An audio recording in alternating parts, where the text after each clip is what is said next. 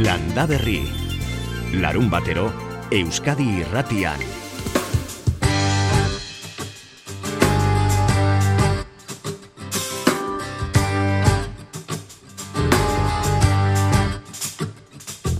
Eguziek joan da bere amagana Eguziek joan da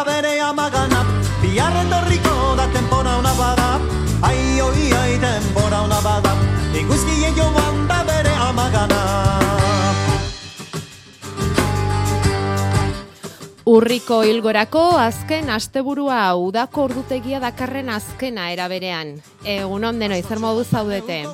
Gu landa berriri ekiteko prest aitor artelu salor tekniko zarduratuko da, gonbidatuak agurtzeko prest gaudegu. Ai, oi, ai, gona gorriegaz Astotxo bat da neguko puizan zuriegaz Iñaki zunzunegiri deituko diogu, bere idisko limusina bihar renkantean ipiniko dute eta aiako testaje zentroan. Espero dugu Inazio harin ere, berak estiura ekarriko digun landa berrira. Eta Iñaki bereko irigoin lurramak dakarrena zarituko zaigu egun bakarreko azoka izango da urten eta arbonan. Otarrerako berriz bilduko ditugu esperetako biperrak eta baserritik zuretzat zentzuzko merkataritzan jasotakoak. Hori da eskaintzeko daukaguna. Zuen gandik espero duguna baino askoz gutxiago.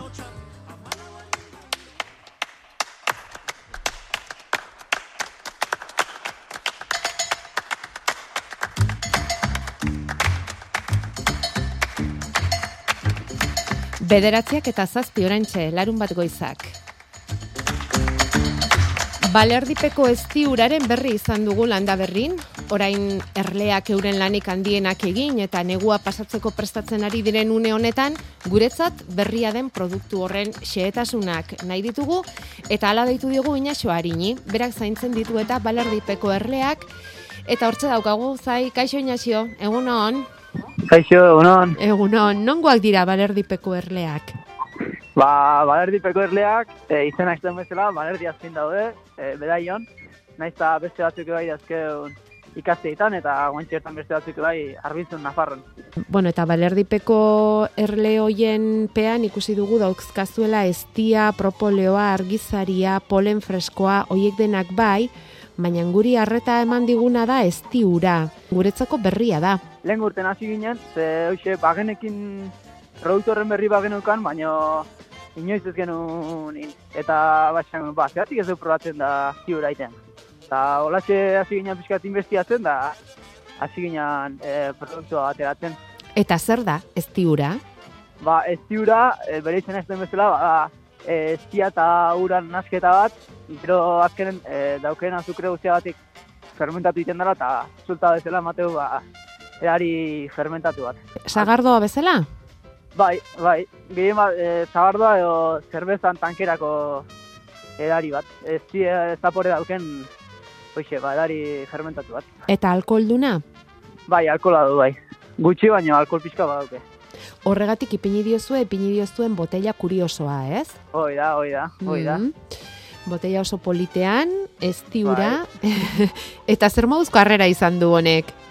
Ba, egia esan, bentsatzen nuna, baina asko zeuea. Jendea, hoxe, bastante kurioso hasi izan, ba, zer da, zer da galdetzen, da jendea guztua ia probatzen, eta gustatzen ari zaio, osea, gure pozik. Eta Inaxio, hau noiz nola hartzen da? Ba, ez ziura, pues, egia esan, denetiak hau, dakau jendeak. Ile egunero hartzeuna, edo aste burutan ospatzeko bezala hartzen duna, edo momentu lasai baten hartzen duna, Orduan, ba, hoxe, osea, ez daka Mm, momentuik. vale. Bakoitzak hartu du nahi duen. Alkohol pikin bat duen, esan Bai. dezagun, e, hartzitutako edari bada, Hoi da. zaporea lukeena behintzat, eta, bueno, gero bakoitzak ba, batzuk garagardo tankera hartzen diote. Bai, e, azkenen e, garabardok eta bezala daude milaka estilo daude, eta daude ba, fruta, Ja. fruta zeakin orduan daude estilo pila bat, ba, ez, e, garabardo artizabak eta bezala. Bai, e, estiaren araberakoa izango da estiura ere, ez da? Ba, badakigu Bai, bai. lorea, edo erromeroarena, edo ez? Ba, Bai. estia nolakoa, Bai, bai, estiura bai. ere alako aterako da, ez da? Eta hau, hau nola, bai. nola egiten duzue? Ba, guk egiten dugu, oain nik aigira, ba, estilo e, simplena, basiko nahiten, eta horren egiten duguna, e, ura ez zikin naztu, pixka berotze deu, eta gero sartzen dio, ba, e, garagar daiteko e, legamia. Eta horren gero hori e, e, tanke txikiaztan fermentatzen uste du amarregunez, eta gero embotellatu egiten dugu. Eta hortxe esan dugun bezala, mm, neurriz botella ez da handia, ez da? Ez Ez, dakit, litro, litro erdiko botella. erdikoa, bai, litro Bai. erdiko botella, baina Bai. e, botella mm, adornoz betetako do, botella dotoretxo bat dela, ez tiura da, da. daramana, garden gardena, da. eta, eta bueno, erakargarria, hola, begiratu batera, e, komertzializatzeko garaian non egiten duzue hau? Ba, oantxe bertan, e, dena Instagram bidez egiten nahi da. Aha, Bai, saiatuko gea, ba, aldaren, ba, dendan baten sartzen edola, baino, ja, ja. ba, nola, eskala txiki txiki baten nahi gean, ba, ja, ba, gu gai gea komerzializatzen. probatzen ari zarete ez da? Ba, hoi da, baina ezkenen hasia, ba, hoxe, ba, e, ez ziura simplenakin, baina gure baita gustatuko itzaigun, ba, beste estilo mota batzuk bai probatzea, eta gauza berrikitea, Mhm. azkenen, ba, baria gehiago ateratzeko. Aizu, Inaxio, esaten da, bai estia, bai propoleoak, e, polenak ere bai, ez? Ba, osasunerako eta indargarriak direla, eta ez, produktu osasuntxuak direla, eta pertsonari ba, ba, defentsak ugaritu, eta egiten dizkiotela. Ez diurak ere bai? Bueno, ez diura esango nuke ez dala igual hain enfokatuta olako erantzun bat jasotzeko gorputzen, baina bueno, azkenen e, dakan produktua eztia da, eta bai, azkenen eztia oso esasuntxoa, eta bai, nahi eta ez bai dauzka e, benefizioik, ez?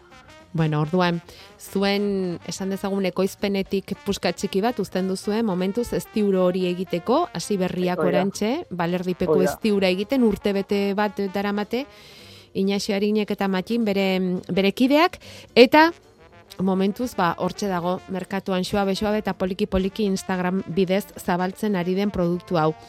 Guk ere hortxe harrapatu dugu eta zerbait gehiago jakin nahi genuen honi buruz eta eskertzen dizugu Inaxio. Xehetasun haue guztiak eman izana eta zorte hon, ba, eta bakarren batek probatu baldin badu eta esan nahi baldin badigu gustatu zaion, ez zaion, mesede egin dion, ez dion, ba esan dezala, gure WhatsApp zenbakia badakizu zein den 6 zortzi zortzi 666000 eta gero jakineraziko dizugu, Inaxio, feedbackik baldin bada, beti ere zuen produktua hobetzen joateko. Hoi da, hoi da. Eskerrik asko.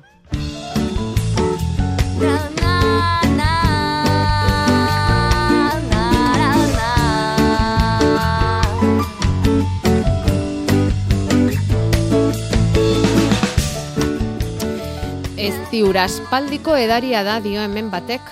Probatua dauka, nonbait edo ikusia behintzat bai ez duena esaten da, gustatu zaion, ez zaion, hartzen duen, ez duen, horren besterainoko xeetasunik ez digu eman, 6 zortzi zortzi 666 WhatsAppa jadanik galderak jasotzen hasia Jakoba errekondorentzat eta gaur geranioak nagusi.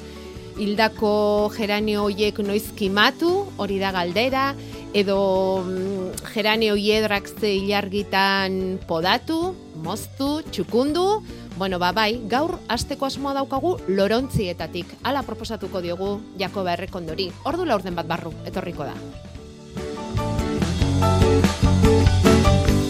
Eta nahiago baldin baduzu berarekin zuzenean hitz egin, bederatzi lau iru, 0 bat, bibi, 00.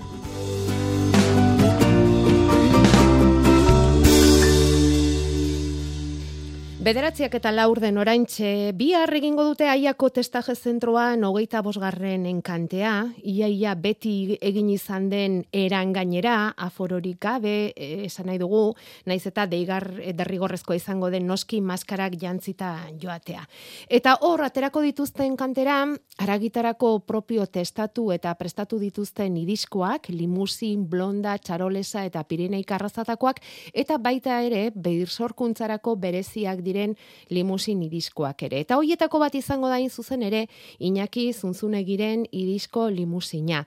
Ganadu zalea da bera, Zumarragako olarte baserrian eta limusin arrazako ganadu azlea.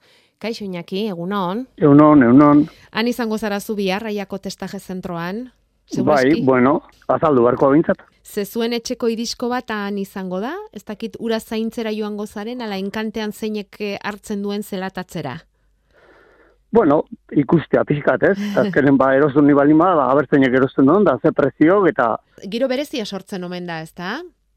Bai, politia izaten da, animali batzukin ba, bat, bastante jozen die batzuk, eta bueno, Mhm. ikusteko politia, politia izatea bai. Mm. Prezio ipatu duzun ezkero behin eta berriz, hori zentroak berak jartzen du? Bai, bueno, atatzen die, ba, este, segun zen modalidades testauta dauden, ba, segun ze kategoria, ba, horren arabera, preziok, Aha. eta preziok izan leitezke, ba, 2000 eta bosteun, etik ertetzen dienak, edo 2000 eta zazpironetik, Mhm. edo iru milan. Eta hortik hasten Kategorian dira? arabera, ez? Bai. Hiru kategoria salkatzen ditugu, RC, reproduktor karne esaten dana, eta hori e, atatzen da, ba, 2000 eta bosteunen. R, RP, atatzen die 2000 eta zazpireunen, eta RJ, ba, iru mila eurotan. RT zer da? Reproduktor promesa. RJ-ra iritsi ez dienak, ba, RP bezala ateratzen dira. Bidean geratu diren iriskoak. Bai, hori da. Vale. Eta azkena zen RJ, hori zer da? RJ, eh? RJ izango da, ba, e, kategoriarik altuna dauken animalia, edo... Aha. Kategoriaka orduan bereizten dira Bai. aiako testaje zentroan dauden Horren irisko hoiek, zailkatzen die preziok eta eta hauek dira azkuntzarako bideratuta dauden iriskoak edo aragitarako bideratuta dauden iriskoak. bai, hau isko ba arrazapuruan erabiltzeko edo behin ba kruzatzeko azkenen, ez? Este pasteroak produzitzeko edo bueno, Eta ez zuen etxetik biharren kanteraterako den iriskori noiz jaiotakoa da, Iñaki? ba ustailan, lehen urteko ustailan, orain eh, 15 hilabete inguru dauzka. Ama Iskorrek, bai. Eta jaio orduko antzemantzen nion etorkizun itxurazkoa izan zezakeela? Bueno, jai orduko etzate antzemate, baina gero, bueno, ba, hilabete pasabala eta evoluzio ikusiala, ba, juten ba, bere izketa bat iten, eta honenak, ba, e, aiarako prestatzen da. Eta zenbat denborarekin eh, eramantzen uten testaje zentrora? Hau, amarri hilabete ingurukin juntzan, Vale. bai. Eta zer harreman izan duzu berarekin? Joaten zara bisitan? Edo ja testaje zentroaren esku uzten duzu era bat? E, bueno, bai, e, egia esan, handauzkun profesionala, ba, oso da, eta ba, behi zaintzen dut, eta gu ezkeia ardura ureiten, ez? Gutarteka jutegea, ikustea, zu, ze evoluzio daukaten animali horiek, o probleman basortzen bali animali batekin, o lo que sea, baina bestela, ez, bertan dauzkeun responsablekin, ba, beraiek ematen du azkenen nago. Eta ze- e, olako bisitetan eta zeri begiratzen diozu batez ere? Etxetik amarri hilabeterekin atera den irisko horrek ze bilakaera izaten du? Baserritarrak zeri begiratzen dio? Noski azkundari begiratuko dio, baina ez dakit itxurari, e, Bai, zer du garrantzia? eh, morfologia, berak eh, pisu hartzeko daukan gaitasuna, potenzial de crecimiento esaten duna, abertzen bate kilo hartzeko hartzen juten dan, eguneko irabazia, kalkulatzen da horren arabera, animali horrek zenbat eh, irabazten duen eguneko, zenbat jartzen duen, eta hola, eta gero pixaketa egiten die, hilero, hilero, aian bertan, Mhm. eh, animali dananak, eta Eta hortxe, ba, mabos bat hilabete dituenean ganaduak, ja, enkantera ateratzen da. Bai, batzuk amaboz, beste batzuk amasei, karo, lote izaten di beteko intervalo horrekin, Mhm. eh? zarrenetik azten hilabeten aldeaten da, eta bueno, batzu sartxo, beste batzuk gaztexio, ba, Hori da. hortxe izaten da bai. Bai, aurreko enkantea uztailean egin zuten, orain bestea urriaren amaiera honetan, eta hortxe joango da, Auskalo nora, ze nahiako testaje zentro honetara Espainiar estatu osotik etortzen dira ah, pugatzaileak, ez da, eta erosleak inaki? Bai, bai, azkenen saltzen ditu, bai, Asi Rioja, Soria, Salamanca, Cáceres, bueno, edozein provintzita, bai. Eta mm, jabearen izaten alda diru osoa, ala zentroa eta jabearen artean banatzen duzue? Ez, praktikamente, eh, ze- zentron ordaitzen da izaten da animali hori testatzen eh, suposadun gastu hori, ez? Este, ko- kostu hori. Garestia da? Kostu, ba, bai. O, oso garestia da, zatako, ia suposa dezagun noain este pentsua dan prezio hauetatan ia e, mila euro inguru kostatzea gula animali bat testatzea. Mhm, Zei hilabete garo behar ditun animali batek, ba, mhm. ia mila euro inguruko gastu badauka, Ja. bai. prezioak esan duzu eta eta baserritarrok horrekintxe ere kexu zarete, berriki, enba eta ene sindikatuek salatu dute sektorea, aragi sektorea, eta limusina ala da, zuena ez da, aragitako sektorea mm kinkalarrian dagoela, ba, kostuek oso gora jo dutelako, prezioak izozturik dauzkaztuelako, nola bizi duzue hau guztia baserritarrok inaki? Ba, aterazatu kontuk. E, zereala erabat da, eh? pentsua erabat garestitu zaigu, argindarra, gasoila, dana itxura gabe gora dijo, eta gu, ba, hemen egia, undaneko berrogei urtetako preziotan saldu ez, eta azkenen, ba, bueno, ba, egoera oso, oso larria, ez dago, ez dago esan beharrik, osea. Aragitarako baserritarrak, eta gauza berbera esan dezakegu, esnetarako behiak dituztenekin ere, ez da? Bai, berdina. Berdin, berdin, ez da? Berdina. Eskerrik asko, landa berriko deiari erantzuteagatik inaki. Zuei, eskerrik asko.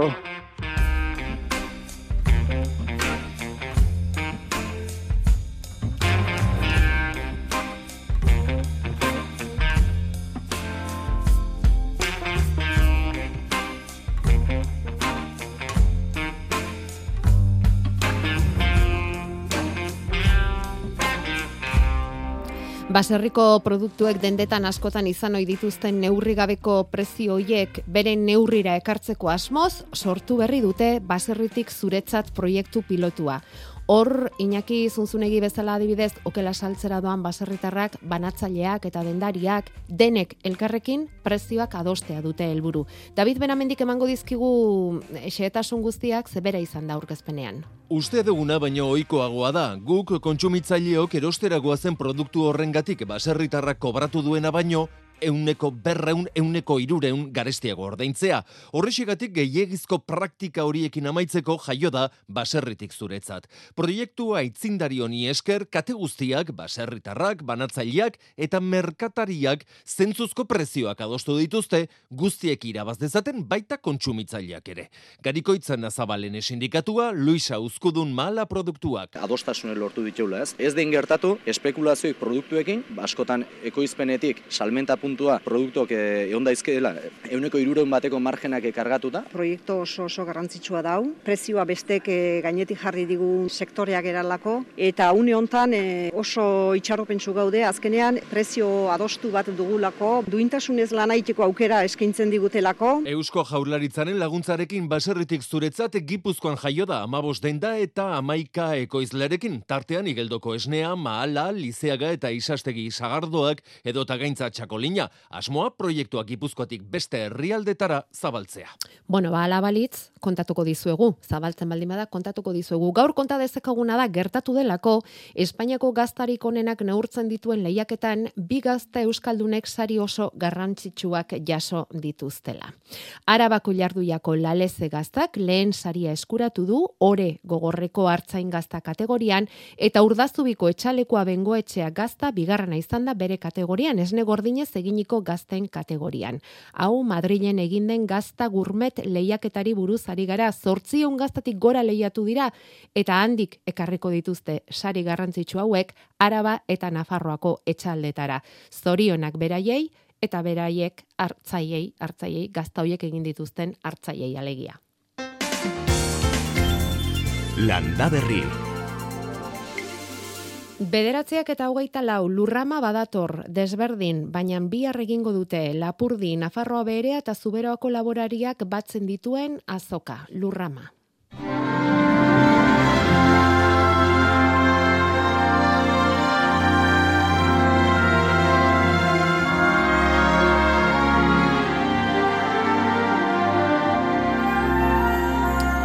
Ez hiru egun eta ez biarritzen biharko egunez eta arbonan izango da lurrama. Iñaki Berokoroigon lurrama elkarteko presidentea.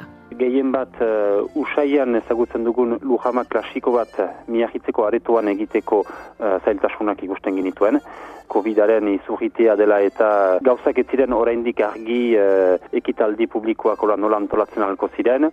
Horrez gain miahitzeko uh, areto hortan ere bada sertatze zentro bat, beraz espazio guzia ez genuen libro, eta gainerat, arbonan uh, udauntan sortu den uh, okupazio eta aktualitatearek ilan, induritu zauku uh, behar bada aukera ona zela, behingoan lujama eh, pareten artetik ateratzea eta eh, egiazki eh, pentze batera joaitia, lujarek ilan kontakturat joaitia eta lur zaindia eta helbek eramaiten duten bohokari sustengua eta oiartzuna emaiteko Eun ta hogei garren eguna izango da gainera ekainetik ona, elbek eta lurtzaindiak lurreren hori okupatu zutela, salmenta espekulatiborik gerta etzedin. Irailaren hasieran hori lortuta, bihar festa eta gogo eta gune bihurtuko da lurzail hori. Gure lurra, gure jatekoa hori izango da aurtengoaren lema. Ber momentuan oartzen gira, iparaldeko biztan legoa goratu zari dela. Ez dakit, bai, eh, behar bada, hogei, hogeita bost mila jende gehiago amar urtero, eta ber momentuan lur uh, eremuak tipitu zari dira eta ez da biziki uh, komplikatia ulertzea ez duela hola irauten al eta nahi badugu eskualde hau janari ekoiztenean autonomoa izan uh, behartuko dela lurra zaindu eta uh, hemen janaria ekoizteko politika bat plantan ezari hemen ekoiztua dena hemen janai zaiteko gixana. Iparraldeko hiru lurraldetan egindako neurketek erakusten baitute laborantzarako lurra gutxitzen ari direla Lapurdi Nafarroa bere eta Zuberoan. Safer enpresak egindako ikerketa horren arabera 2015etik 18 ia 2500 hektarea galdu dituzte laborantzarako horregatik lurramatik gogo eta planteatu dute eta irekirako ekitaldian bihar goizeko 10 egingo duten solasaldian horixe izango dute gaia zein lur eta elikadura politika Euskal Herriarentzat. Konferentzia horrekin hasiko dute biharkoa. Frigo taldea, Diabolo Kiwi, Siberutz, Angiedu Alde, Anari, bai eta bersulariak, Maianen Ojanbio eta Ametsak Zaio. Hoi ekipiniko diote lurramari festa kutsua, arratsaldean kontzertuak, bertsoak etorriko dira. Bihar lurrama arbonan amarretatik goiti, gogoeta eta festa biak batera.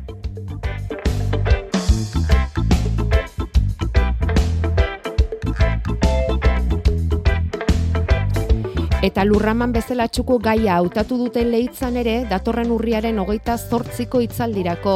Etxalde, elikadura buru jabetza eta nekazaritza iraunkorraren aldeko mugimenduak lehitzako udalaren laguntzarekin urriaren hogeita zortzirako esan bezala goiz osoko jardunaldi antolatu du. Euskal Herrian 2000 eta hogeita bat, 2000 eta hogeita amarra markadara begira, elikadura sistema eta nekazale ekoizpen iraunkor baterako bidea izenburu hori jarri diote, goizeko amarterdietan hasita urriaren hogeita zortzian, ostegunez leitzako herriaretoan. Zentako hain maiterien, zuzte behin pyha den bai gaitea, halakun penitiko hen amodiua, deuze dera gorri kirisonik gabe, arditzin zila txori eta izebea Argia kanbiatzen zelia lan hotzen Odeien artian negia agertzen Jakoba errekondo, hemen da, ez bortian, baizik landaberriko ere muan. Kaixo, egun on, Jakoba, zer moduz? Egun on, da noi, eta oso ondo. Gigara... Zueke bai? Bai, bai, bai, oso ondo. Hementxe, mm -hmm. landa berritarrez zinguratuta gaudela sentituz, galderak badatoz, e, ekarpenak badatoz, eta eta bueno, itzorduak ere izugarri dira Jakoban zenbaten da, pandemiak atxeden pixka bat eman digula, ez dakigu oso segurua denala ez atxeden hori, baina ekitaldi mordoa ari zaizkigu iristen eta deialdi mordoa, tartean zuena, bihar sagastietan barna, bertxotan ibiliko mm -hmm. zarete, zagarronduen bai. paisaia eta kultura ezagutzen, usurbilen mm ez da? Bai, urtero egiten da e, zagaztiak loretan ekitaldian barru, ba, generalian udazkenian egiten dugu olako ibilalditxo bat, bertsolarikin eta bueno, eraberian ba, paisaia, zagaztien paisaiak ezautuz eta zer dan zagazti bat, nola lotzen dan gure historiakin, gure kulturakin eta eta justu ba, bilarri izango da. Uxue Alberdi eta Andoni Egaina izango dira bertsolariak eta izketarako gaiaren gidaria hemen daukazuen hau, Jakoba Errekondo. Antxe, uh arituko zarete, sagazti, sagazti, paseoan, eta bertsoak entzunez, azalpenak entzunez, ba, polita izango da. Uh Amarretan da, eh? Txoko aldeko bai. parkean abiatuko zarete, bale? Parkinean, bale? Osondo. Bueno, Lorontzi begira hasi behar dugula gaurko saioa esan dugu Jakobaz, e, badakiztu hemen geranioak eta ari gara txukuntzen, negurako prestatzen, Baina Mhm. aurrez aitorrek daitu digu telefonora eta ez genuke nahi gehiagi esperoan izatea, bera, beraz, hitza berari emango digu lehenik. Egunon, aitor? Egunon, Egunon. egunon, Berdin, eh? Ego ba? bai, Galderatxo bat. A ber, nahi ditut, e, baratxurik jarri freskua jateko. bai. Eta nire galdera da, e, hilarran da baman onduan e, komeni alda, aldatzea, oik, erintia.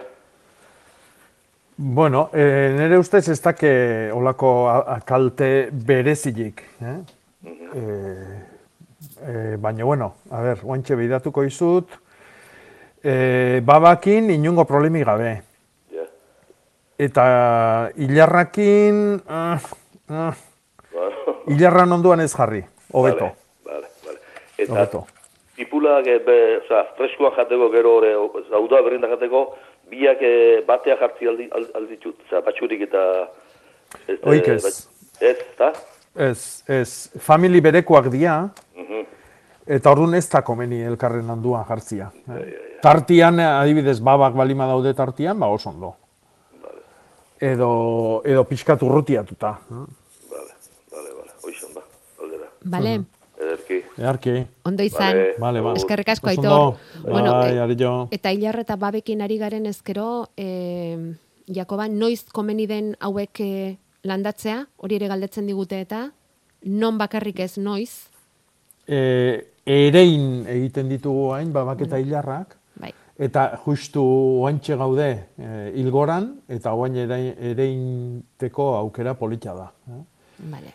E, aste hartian, atxalde erdin bukatuko da hilgora, beraz, ba, tarti hontan, ba, nahi zuenian. Nik e, nire ustez egokina izango da bilar.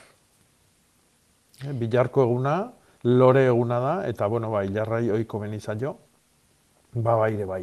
Eta aste hartia bea ere bai. Konforme. Ba, horixe, esana gelditzen da. Eta mm, em, Lorontzi begira, Jakoba, hemen jendea esan dugu ari da mm, geranioak eta prestatzen. Ba, Mm. adar txarrak kendu, adar Bai. horiek hartu eta beste lorontzi batean eskejeak esaten dute, pentsatzen dute Mm. aldatu. Nola presta Bai. ditzakegu geranioak? Eta gero badaukagu bat, em, ba, geranioa zulatu egin diotena. Hmm. Gaixorik daukana, geranioentzat. Lendabiziko zure lezioa, favorez. Bueno, ba, geranioak eh, aldaskak eta egiteko oain aukera ona da baldin eta negun toki gozo batian eh, mantendu balima ditzakegu. Hau da, balima daukagu, ba, terpe bat, eh, toki goxo antxeko bat, ez etxe barrua. No? Etxe barrun balima dau, ba, toki fresko bat bilatu beharko genuke etxian barrenen. E, ez palima daukagu aukera hoi, obia deu geranioak dauden bezalaxe bere hortan utzi, eta udaberrin egin lan hoi. Hau da, e, landariak negua pasatzeko prestatzen dira berez, eta orduan ba, utzi negua beri hortan pasatzen, adar batzuk, e, iten duen giruan arabera, adar batzuk erreko dira, e, e, eta bueno, oik udaberrin kendu, eta gero gelditzen dian beste adar berdetatikan, inausketakin aterako ditugu aldaskak e, esate dutena, baldima daukagu toki gozo bat e, jasotzeko, orain egin ditzakegu aldaskak. No? Eta lur, lurrian jarri eta lorontzi joik toki gozo batian neuki. Bestela, hobia deu udaberria itxoin. Eta noski, lan hau beti hilberan, eh? datorren aste hartetik atzea. Bale. Eta idibiotzak, Idibiotzak ere landatu egin behar dia, ba, oain ba- bada garaia ja. Eh? Baina idibihotza e, guk jartzen duguna da errabolla edo tuberkulua. No? E, orduan, hori ez da ereitea, ez da azila eitia, baizik eta da landariaren zati bat jartzia. Eh? Aldaska egingo genuken bezala. Orduan, hori ere hilberan egin behar da. Eta eh, geho, loria sustatu nahi degunez, ba, datorren hilberan, adibidez, datorren astebukaerako bi egunak oso onak izango dira. Oita marra eta oita maika. Eh, baina hogeita zeitikan hasi eta azaruan sortziaino, ba, oitanak dia egun onak baita ere. Eh? Mhm. galdetuko diogu pello zabalari zeguraldi izan dezakegun? Datorren Ja, ba, aste ber laguntzen duen. Ea da. duen eguraldiak. Pelok lagunduko digula seguru, ze berak beti borondate honez egiten duen lana da eguraldiaren iragarpena. Gero eguraldiak lagunduko digunala ez, hori ja, hori ja, pello zabala egunon, Hau, pa, egunon. ongi altzara. Ni primeran, Primeran. Bai, bai. Bueno, Olako zeru garbirik oso gutxitan eukide, guain. ederra dago, eh? da goizian ere laixo zeon. Fresko eta eder, eh? Pello hori gustatzen zaion bezala, fresko, fresko. batzutan, atzo eguzki bakar bakarrik orgoian, Mm. Da, gaur goizan berriz ilargia bakar bakarrik eta ibaz ez zeru bakartia da. Eta zer dator? Zer dator urriko azken Bueno. aste honetarako, Pello? Bueno, egu- eguraldi txarrik eta horrelakorik ez da ikusten hola.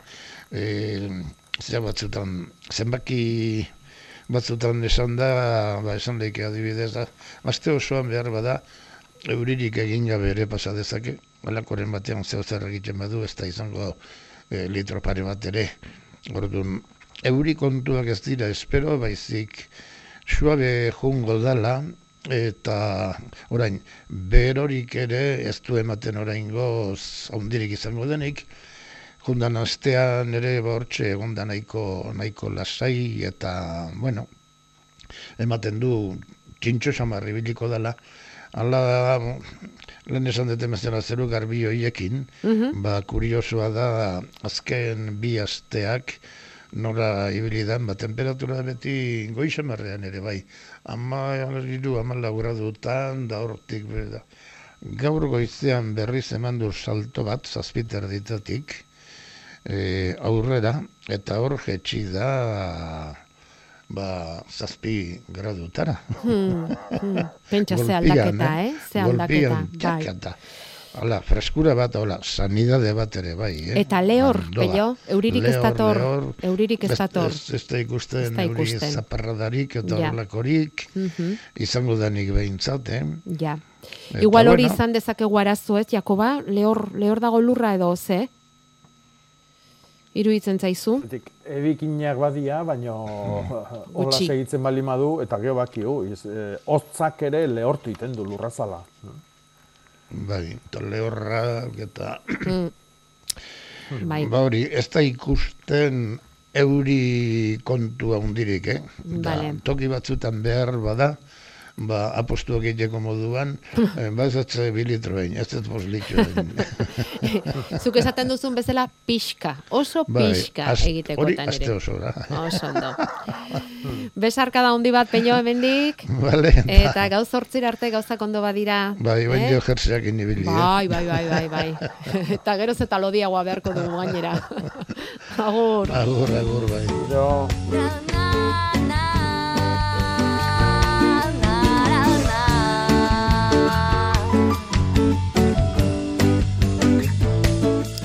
Jakoba hitza zor dugu, gure iztegiari hitza zor digu, aste honetakoa, hau handitu egin beharra daukagu.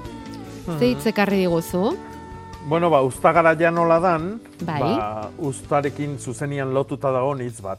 Eta da, irakurri. Irakurri guk, eh, bueno, ba, letrak irakurtziai esaten ditugu, baino irakurri baita ere bada alezia. Adibidez, babarrunak alezia, eh? Lekak alezia. E, baita ere esan nahi du hautatu edo apartatu eh? eta baita ere ba, zaindu, e, gobernatu, orduan, e, aliak irakurtzen dianian e, bere lekatik, baita ere e, horre egiten zan lana zan, ba, berezi zein jasoko ditugun azitarako eta zein jas- jasoko ditugun jateko. Eta orduan azitako izian garrantzitsuk, ezta? Orduan, oidana biltzen du, lan oidana biltzen du irakurri hitzak. E, babarruna, babak, hilarrak, baitare hartua, gaztaina baitare. Eta aranon jasotako hitza da bere garaian. Orduan, ba bueno, ba hitz polita, udazken garaiontako. Bai, asko da irakurtzea, eh? Mhm, bai. Gauza handia da irakurtzea, Mhm. eh? Gauza handia, gauza asko Mhm. hartzen ditu bere baitan irakurketa Bai. horrek, eh? Bueno, Hori ba, bai, aletu esaten, esan zenuen uste dut behin, ez? Oso lan importantea dela. E, aleak Mhm. ez bakarrik aletzea, bereiztea, gordetzea, gero azitarako zein den erabakitzea, hor lan Bai. importantea da. Sukalde askotan, ganbara askotan egiten zen, eta den lana oraindik ere. Eta Bai, hoi, emakumeen lana bakizu. Batez Zaintzaren lana Mm. eta kulturaren zaintzaren lana. hor ere emakumea. Bueno, ba, esaiguzue, Ba, beira, hasi zaizkigu, oinatin ere erabiltzen omen dute hitz hori. Bueno, ba, esaiguzue, nola esaten duzuen zuek, Ba, nahi baduzue, eh? E, gero gure Hmm. iztegitxo hori osatzen joateko, eh? Bueno, eh, Jakoba, intxaurrondo badaukagu hemen Lorontzian, eta erabaki barra daukagu zer egin honekin. Hmm. Apirilaren seian, eh, eta begira nola egin Mhm. zuten, intxaurrak paperezko zerbileta ezeetan jarri zituzten, eta handik hilabetera kimua atera zitzaion, eta tiestora pasa zuten, eta geroz eta handiago indartsuago datorrela ikusten dute, eta gainera ilusioz begiratzen diote nola ez ba, ez? Horrela lortu duzun gauza bat. Eta orain Hmm. zer egin, horrekin eh, esaten dute, bueno, argazkere bidali digute Jakoba, eta ze iruditzen zaizu, nahikoa neurri badauka Hmm. gero izango den zuaitza izango den lurrera eramateko, beste lorontzi handiago batera pasa beharko lukete, nola egiten da prozesu hori? E, nik uste zenbat eta leno ja behin betiko tokia eman, hobe. Orduan, e, horren sustraiak e, ohituko dira toki berri jorta, eta landaria ingo da tokira, eta dana. Orduan, e, itxoin behar deguna da, ba, landaketa egiteko sasoia, eta sasoia izango da negua. mm? Abendua, urtarrila, otxaila, nahi degunean, bueno, hor garaioi da, e, ostua galtzen duten landariak landatzeko sasoia. Eta orduan, ba, gara hortan, hilberan nahi dutenian. Eh? Beti izotzik ez da negunian. Konforme. Eta, bueno, ba, pentsatu, intxaurrondua zenbatenekoa egingo dan. Ja, hori bai importantea. Nun jarri bai. erabakitzeakoan. Hori da, hori, Hori da. da. eh? Oso importantea. Arbola haundila da, oso haundila. Ez ikasi baldin badugu, Jakobarekin urte hauetan guztietan landaberrin horixe bada, eh? Arbolak edo zein landare jartzerakoan pentsatu gero ze tamaina izango duen eta zenbat leku beharko duen. Leirek behasainen dauka buganbila bat, etxeko balkoian, dotorea gainera, eta nahiko Bai. lituzke eskejeak atera. Ze modutara egin Mhm. beharko luke? Lehen pixka aipatu duzu, eh? baina Bai, baina bueno, nik eh, kasu hontan buganbila dan berozaliakin eta oain beri hortan utziko nuke eta udaberrin egingo nuke lan hoi. Eta ja udaberrin izardia ondo muituta daukanian. E, kontu zibili behar da. E, leheno aipatu ditugun leio geraniluoik, e, bueno, ba, asko sobeto bizitzen dira hemen buganbila baino. E, buganbila erdipurdi, oso oso berozalia dalako. Orduan, nik horrekin bai ez nuke zalantzik eukiko. Itxoin e, udaberriaren hasierara. Eta izardia berria atea danian, hau da, kimuk mugitzen hasi zaizkilonian, ordun aldaskak atera. Eta hortik atzea udara guztin ere bai, eh, asko. Konforme. Eta mirenek berriz dauka lorontzian elutxera. Baina Hmm. udaratik esaten du ez daudela batere ongi, ze ostoetan eta zurtoinetan geruza beltz ilun batzukola lika eta atera zaie. Hmm. Eh, garbitu hotel liteken, bueno, e- egin dute garbiketa hori baina ez zaie joaten eta ez dakipa. Ze, Bai. zer eduki dezake horrek? Bueno, eutxera da landaria, eutxera. Ah, barkatu, ba, gaizki esan dut, bai. Eta eh, argazkin ikusten danangatikan esango nuke gehiagizko ureztaketa daukala landari horrek. Edo, tamainan ureztatzen da, baino eh, ol- ontzilak ez dauka behar, behar bezalako drenajerik, eta orduan ba, ura hor pilatu egiten da, lurra eh, ura setu egiten da, eta, eta horrek ekartze ditu, ba, sustrai inguruko, lepo inguruko, eta eh, ostuen eh, txortenetako lizun hoi. Eh? Orduan nik ura zainduko nuke. Eta orduan uh, aldan askarrena, lur hortatikan kendu, lurroi ustu, eh, ontzi horren zuluak miatu eta biher balima da ugaritu edo handitu dauzkanak, eta lur lehorra berria jarri eta hor landatu. Lehorra, beti beti pentsatzen dugu ez da, landare bat gustura ez dagoenean urfaltan dagoela. Eta, bai. ai, ama, ze zaila den, eh? landaren Bai. hizkuntza, eh? Uf, ze zaila Bueno, den. askoz, askoz hobia da landariak, eh, lorontzitan dauzkagunean landariak, eh, preso dazkau. eh? Ja. Orduan, e, gu, gu hartzen ditugun baldintzetara nahi eta nahi ez egokitu behar daukate. Hmm. Orduan, beti hobia da pixka bat urfaltan eukitzia, hau da, ostuak e, makurtu, e, pixka bat, e, zera, berde puntu boi galtzeaino eukitzia e, hobia da, e, ur gehiagilekin eukitzia baino. Zatik, buelta erresago emango jo landariak ur pixka bat emate jaunean, ba, bere honea erres etorriko da. Ur gehiagilekin, ba, gaitzak sartzen dira eta eta generalian hile egiten dira. Egarriz hobeto daude landareak? Egarri pikin batekin? Era bat Eh, asebeteta baino. Bai, dudipe. Vale. Eh, Guko bebe arrez egiten diogu, baina ez dugu ba, beti asmatzen, ez? Bueno, Mhm. beira, talekeitio ingurutik bidali digute argazkia Jakoba, ikusi duzu ez da, kalamua omen, kalamua omen Mhm. eta dauka, mm, ba ez dakit, alako tela zuri moduko bat, dena hartua dauka, eta Hmm. gaitzen bat delakoan daude. Ze gaitz izan Bai. litekeen galdetzen dizute. Hmm. E, bai, kalamuan kukulua da hoi, e, guantxe ba, usta gara jontan baita ere biltzen dana, eta hor nire ustez garbi dago ontxo batek eraso du landari hoi, eta nik izango nuke e, fusariuna dala. E, fusariuna lurreko ontxoa da, e, gaitz oso oso zabaldu ba, landare asko erasotzen ditu, frutarbolak, basoko e, zuaitzak, e, baratzetan, eta bar. Orduan, beti pentsatu behar dugu, ezetasunak ekartzen dula, eta giro freskoan txekuak. eh? Ba, esango genduke, hogei grautik bera mantentzen danean. eh? Eta eguzki gutxi da honian.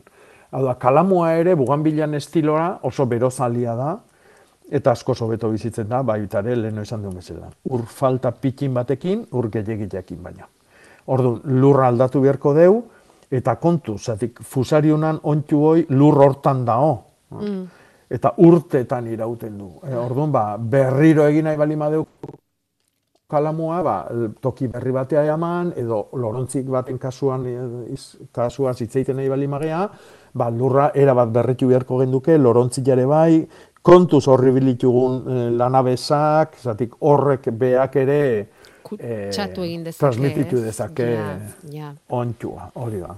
E, aurrera egin baino lehen, eutxera zenbatero ureztatu behar da orduan?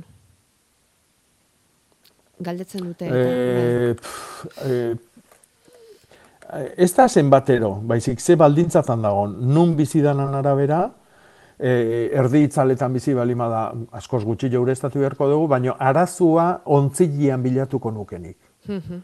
Zatikan, biharduna da, naiz da asko ureztatu, soberan dagoen urak errez aldeiteko Ja. modua da, garrantzitsua. Ja. Orduan, agian, ba, ontzilan lurran kontra balima dago, ba, azpiko zuluak ezin du errez justu, e, zulo txiki gila balima da, edo zuluoi e, itota balima dago, ba, ezin du urak atera, eta bar, eta bar, hortik hasi. Eh? Zenbatero ureztatu baino garrantzitsuagoa da hoi. Kandido, Bai, egunon. ongi etorri landa berrira. Bai. Egunon. Egunon. A ber, ni nahi dut eh, jakin aber kiuia noiz jaso behar dan. Eta zurtenakin edo ez. Bai. E, txortenakin generalian txortenik gabe biltzen da. Bea ikutu orduako hilea askatu egiten zaio. Orduan, e, normalian biltzen da txortenik gabe. E, iraupenian pentsatzen nahi balimazea, hau da, kibi desente balimakazu eta negun aldanetan luzena jaso nahi balimaezu, hilbera bildu beharko zenduke. Orduan, ba, datorren hilbera hau, datorren aste hartian hasten den hilbera hau, oso oso ona eh, izango da hortako. Eta niretzako, nire eritziz egun honenak izango dira bat bi hiru eta lau. Azaruan sartuta ja. Eh, da, Ja. hemendikan bi asteta. E, nahi bali maizu batzuk bildu azkar jateko, eh? errez heldu eta adibidez bat datorren hilebete batian edo hilebete terdin jateko, eta alik eta gozonak izatia, hilgoran bildu. Eh? Gaurtik hasi eta ez, e, datorren asteartia bitartian. Eta bestela, ba, urrungo azaroko sortzitikan oita bia bitartian. Ah, zongi. Mila esker. Baduzu lana, Kandido. Bai, bai, badu, badu pila bat. Vale, ba. Agur. Bueno, bai. Guzta ona jaso. Bueno, bai, are jo. Jo. Irakurri hitza ekarri dugu iztegirako Jakoba. Eta ezagutzen Hmm. zuen nuen zuk hitz hori erabilia, baina txerriarekin? Ez. Ez digutena esan da non, dik, baina esaten digute txerria hiltzean ere ireki eta barruak irakurri egiten omen zirela, organo guztiak nola zeuden irakurri. Mhm. Bai, posible da igual, organoik barrun behoi ustutzia ere, Mhm. ba, imaginatu, ba, leka bat ustutzia bezala izan Igual, daitekela, igual, ezta? bai. Orduan, ba, oire igual irakurri izan daiteke. bai, bai. Ez digu esaten non hori, baina ea, ea osatzen dugun informazio hori, baize gainera gero etxerriaren gibela eta begiratu egin behar izaten dira, ezta? Gaitzik izan ote dezaken, ala ez, eta hori ez, analisiak eta egiten dira, eta bueno, ezakit. Bueno, beste galdera bat, hemen, e, belardi batean, hor txindokitik urbil, bueno, txindoki magalean, larraitz inguruan, belardi batean zanja bat egin behar izan dute tubo bat pasatzeko, eta e, orain lurra gelditu da gainean, eta belarra ez dator, jabek nahiko luketen bezain mm, trinko eta eta dotore. Orduan, galdetzen dizute Jakoba, ea hazia botatza komeni ote den, ze bai, belar mm, multzo batzuk eta hola azaldu omen dira, baina ez gainerako belardian bezala, eta ez alako indarrarekin. E, nik zalantzai gabe azila botako nuke. Eta hasi honena izango litzateke hor ingurun nunbate bilatutakoa. Hau da, e, zenbat eta bertagoko azila e, eskuratu, hobe. Horrek esan nahi du, ba, landarioik e, horrea otxuta egongo diala. Eta horri ingurun bizidian landaren azik izango diala. Orduan, nik e, saiatuko nitzake topatzen horri ingurun belarra baten batek ontzen bali madu, ba, haren ganbaran e, belarroi jasota dauden mandituan odana dalakuan, hor azpin egongo dira, azik. Eta horren, aziloik eskuratu, eta oain ez da bat ere gara egokia, baina martxua etortzean ian, ordun, erein. Ordun, bitarti hortan, e, aziloi bilatzeko tartia badakazu. Baina bai, bai, nik zalantzein gabe azila botako nuke. Eta e, martxuan, apirilian, maiatzian, behin baino gehiotan bota ezkio, hobe. Eta hori zer egiten da, lurraxalean utzi, e, azia? Bai. bai ez? Bai. Gero pixka nahastu eta datorrela, datorrela. Nastu biherrik ere gabe, eh? Bota hola, Bai, xala, xalean, Beste belarrak bali, bai, erdipurdiko belarra balima doia dauneako, Mm. eh, hor tartian earki eh, mantenduko dira. Bai. Garbi garbila balima daleoke, lurgorria balitz, ba, iziak eman ingo lituzke, eta orduan bai, komenia lurraxalia nolako, eh? Mhm. Eh, lurra pixkat muitzia, baina Bai. beste belarren tartian eh, biherrik ez du. Vale. Bueno, eta hemen lufa motako kuia, esaten digute, Jakoba. Mhm. Ongi esan dizut?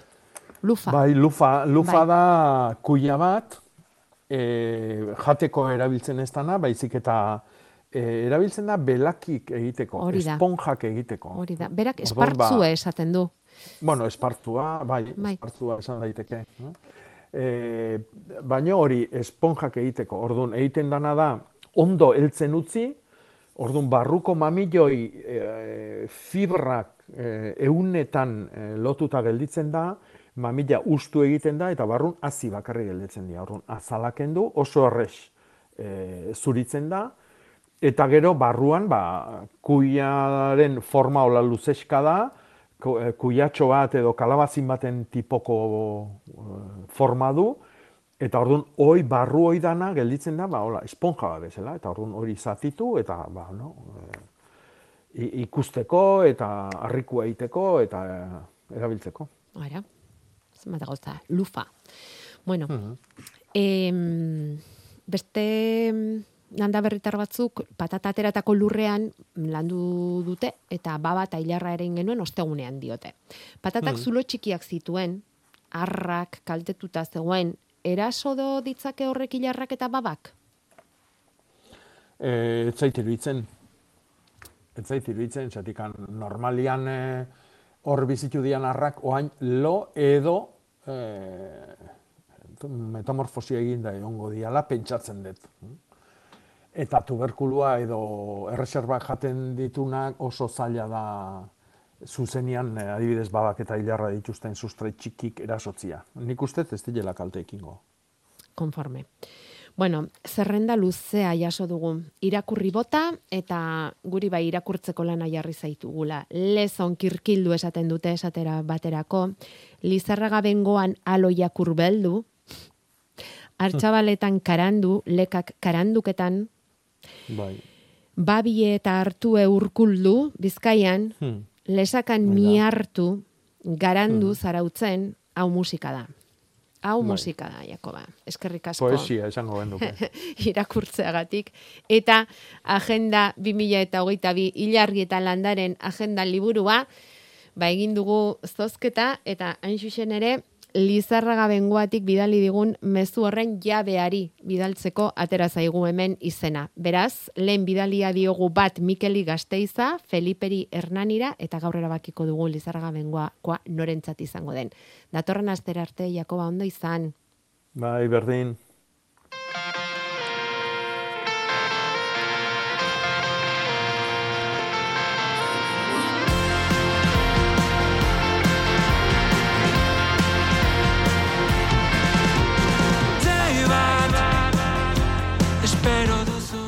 Segiko genuke, baina amarrek gainean ditugu eta eta itzordu mordoa. Bueno, eta orain amarrak arte geratzen zaizkigun minutu horriok Euskal Herrian barna itzule egiteko hartuko ditugu, landaberrin jaso ditugun proposamenekin. Ezpeletak bertako biperraren egunak ditu gaur eta bihar. Hemen duzue gomita egiteko hogei urte bete dituen ezpeletako biperraren elkarteko presidentea, Pampio Laizola. Peletan eta diren dendetan saltzen da lehen baino gehiago. Baina guk pasaren urtean denetarat ekoizu ditugu berreun eta hameka tona biter hauts, asko eksportatzen da bai Frantziara eta bai Japoniara, Estatu Batuetara, Kanadiara, gero hori da beti gu Euskaldun bezala begiratzen dugu egualdean, eta egualdean luzta e, ezpeletako bizara ez zen hainbeste ezagutua. Guai hasten da pixkanaka, pixkanaka. Hiru formetan badauka sormarka biter horrek. Lehenik da biter freskoa, baina hola, sueltoan, norbaitek erosiko du hori, ba, purea egiteko edo hautsa egiteko edo hola, transformatzeko. Gero beste bi produktu nagusiak dira soka, beraz biter hori hor ari baten inguruan e, ezarrita, eta horrek asko egin du ere gure irudiarentzat eta hori izan da pixkat e, komunikazio eta irudi mailan garrantzia handia izan duen zerbait. Eta gero hautsa eta hori e, hautsa da zinez egunerokotasunean plater kasik guztietan emaiten dugun ba, gaia. Eta eta horrek bai du hortara doa e, ekoizpenaren e, ez nintzak esaten zuzen, baina eguneko larogoi, larogoi eta amarra Aurten gainera e, pasatu dugu marka berri bat, e, bos milioi berreun mila landare landatzen dira amarrerri horietan, tareak aitz egiteko, kasik irureun hektara ditugu landatuak, beraz zifre horiek dira inoiz den handienak. Bilboko Artxanda mendirako gonbite ere egin digute, espeletakoaz aparte. Orain txabiatuko ziren funikular plazatik, Artxandara lehenik eta handik ola auzora, geldialdiak eginez, inguru horretako natura eta historia ezagutzeko. Gidaria Eduardo Renovales izango dute, ekologistak martxan elkarteko kidea. Irantzuko lurretan Nafarroan gaur eta bihar jardunaldi mikologikoa egingo dute lehen da biziko aldiz. Gaur joanak izango dira dagoeneko aliozko frontoitik abiatuta inguruko basoetara perretxikutara. Eta han ere bi biologo eta perretxikutan aditu direnen laguntza izango dute Begoña Ojer eta Patxi Perez. Iruñean berriz zuaitz landaketa egiteko asmoa daukate, Iruñeko udalaren ekimenez 600 eta irurogeita bost zuaitz landatuko dituzte udazkenean zehar Agustinoen poligonoan. Han basoa sortzeko asmoz eta horrela, CO2 isurien zati bat bederen neutralizatu egin nahiko lukete Iruñeako udaletik. Amarretatik amabietara egingo dute gaur zuaitz landaketa hori. Eta Nafarroan, baina herriberan, ablitasen dira amarauneko gure lankideak. Handik egingo dute gaur saioa, herrigorako saskiak egiteko auzolan egun handia baitute ablitasen Euskararen aldeko kontserba eta jakiak kutsaratzen dituzten bitartean, ingurura ezagutaraziko digute, ekoizlekin hitz egingo dugu, goiz pasa polita izango da. Amarretako albisten ondoren hasita, amaraunean.